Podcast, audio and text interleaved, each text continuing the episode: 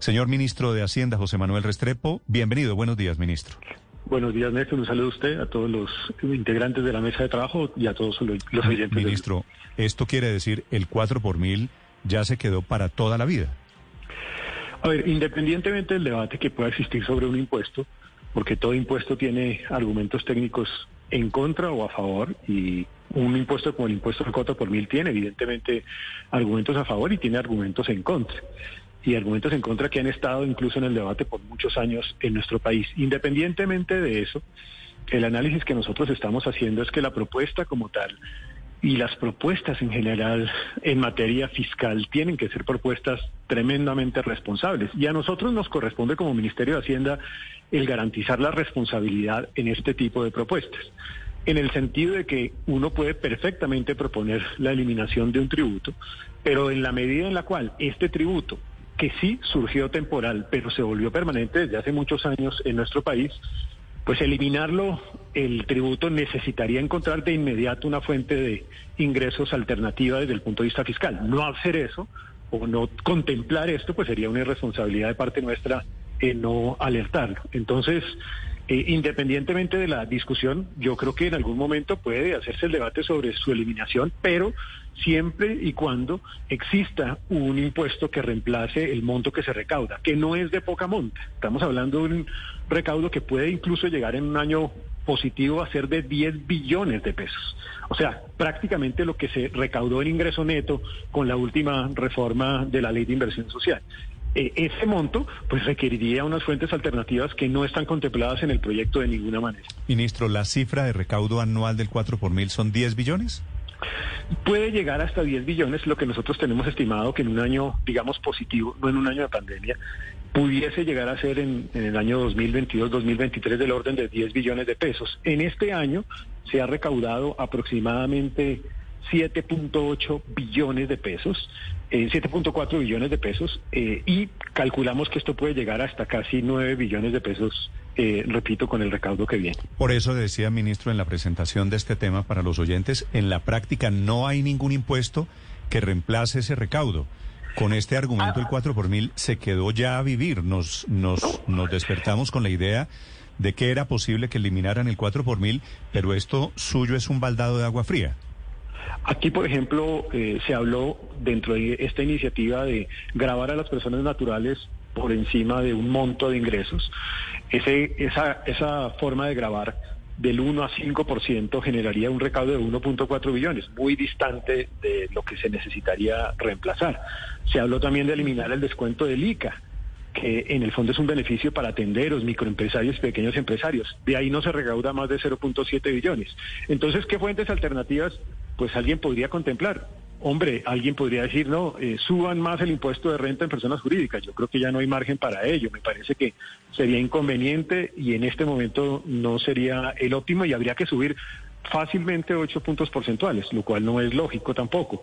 Si fuera un impuesto al patrimonio, habría que multiplicar por 11 veces lo recibido en el impuesto del patrimonio actual, lo cual termina siendo confiscatorio e inconveniente.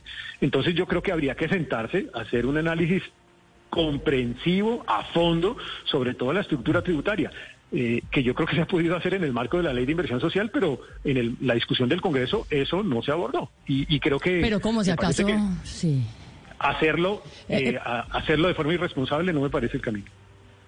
Pero acaso, ministro, toda una misión de expertos no le gastó un montón de temas a, estos asuntos tributarios, y hizo unas recomendaciones serísimas y, les dijo qué deberían hacer, cuáles reformas, qué puntos deberían tener, que los incluya la pasada reforma tributaria. Claro, la que se hundió, por supuesto, no la última que pasó. Eh, eh, eh ¿Cómo así que no se han contemplado plan B, plan C, plan D de un impuesto como el 4 por mil? No, efectivamente, Paola, en el marco de la Comisión de Expertos Tributarios se han considerado distintas alternativas. Ahora, lo que hemos dicho, eh, y lo reitero una vez más, es que en la situación actual que estamos viviendo, aún como resultado del impacto de la pandemia, hay que tener tino en la manera como se implementen medidas en materia tributaria para no terminar afectando a personas que siguen afectadas por el impacto de la pandemia o para no terminar ahorcando la reactivación y el crecimiento de la economía. Ese fue el principio de actuación del proyecto de ley de inversión social. Eso no significa que más adelante no se puedan considerar algunas de esas alternativas, seguramente sí, pero me parece que hay que hacerlo con la consideración del contexto y en este caso particular de un contexto donde estamos saliendo de una pandemia. Sí, pero es que, ministro, la cosa es que siempre va a haber consideración de contexto, porque cuando nace el 4 por mil, que nace como 2 por mil, por supuesto, nace para hacerle frente a la crisis bancaria. Después, entonces, se usa para tratar de reconstruir el eje cafetero. Y ahora, por la pandemia y por la peor crisis económica en 100 años, pues entonces estamos diciendo con que no se puede tumbar, sino que tiene que seguir existiendo. Es decir, ¿siempre va a haber una excusa, ministro? Paola, yo nunca he dicho que tiene que seguir existiendo. Si revisa bien lo que acaba de señalar, he dicho que se puede analizar cómo se puede hacer esto con cualquier otro tributo en el país.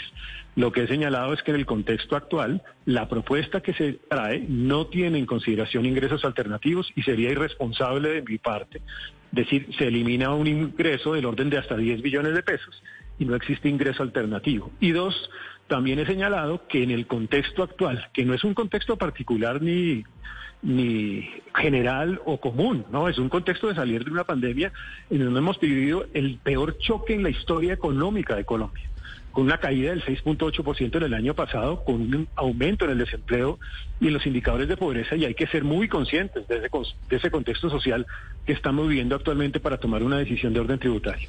Ministro, por supuesto el tema del recaudo es importante, pero desmontar un impuesto como el 4 por mil no ayudaría a las empresas a la reactivación, al consumo e inclusive a la bancarización.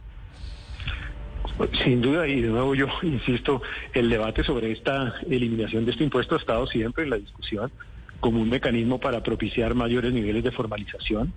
Eh, ese ha sido como una, una propuesta que ha existido ahí históricamente. También es cierto, por el otro lado, que este es un impuesto de fácil recaudo, de fácil cobro, de fácil gestión, que obviamente pues tiene también una serie de, de ventajas. Eh, como tal, pues habría muchos impuestos que uno podría discutir que podrían contribuir a la reactivación económica. El punto, de nuevo, es hacerlo de forma comprensiva y tomar una decisión sobre todo responsable e integral. Ministro, en un eventual escenario en el que el Congreso apruebe la eliminación del 4 por mil a pesar de las objeciones del gobierno, ¿cuál sería el escenario? Bueno, digamos que lo que nosotros hemos señalado es que aquí es explícito la normativa que existe a nivel nacional, particularmente la ley 819 de 2013, en su artículo 7, en donde se señala que toda iniciativa debe hacer explícito su compatibilidad con el marco fiscal de mediano plazo. Esto no es compatible porque generaría de entrada una, problemática de sostenibilidad de las finanzas públicas en por lo menos 10 billones de pesos, que es casi, repito, el valor de la última reforma que se hizo y debe incluir también explícitamente costos fiscales y fuentes de ingreso adicional. En este caso no cumple con ese criterio. De la misma manera, este tipo de iniciativas que pueden generar problemas de sostenibilidad de las finanzas públicas deben contar con aval del gobierno nacional y nosotros pues señalaremos esto que consideramos que es lo prudente hacer como gobierno nacional. Hipotéticamente, si el Congreso lo aprobara, ¿el gobierno tendría que vetarlo, ministro? Pues tendría que vetarlo y tendría que además hacer un señalamiento en el sentido de que esto va en contravía de un principio central de sostenibilidad de las finanzas públicas y cuál es el aval fiscal por parte del gobierno nacional para este tipo de iniciativas.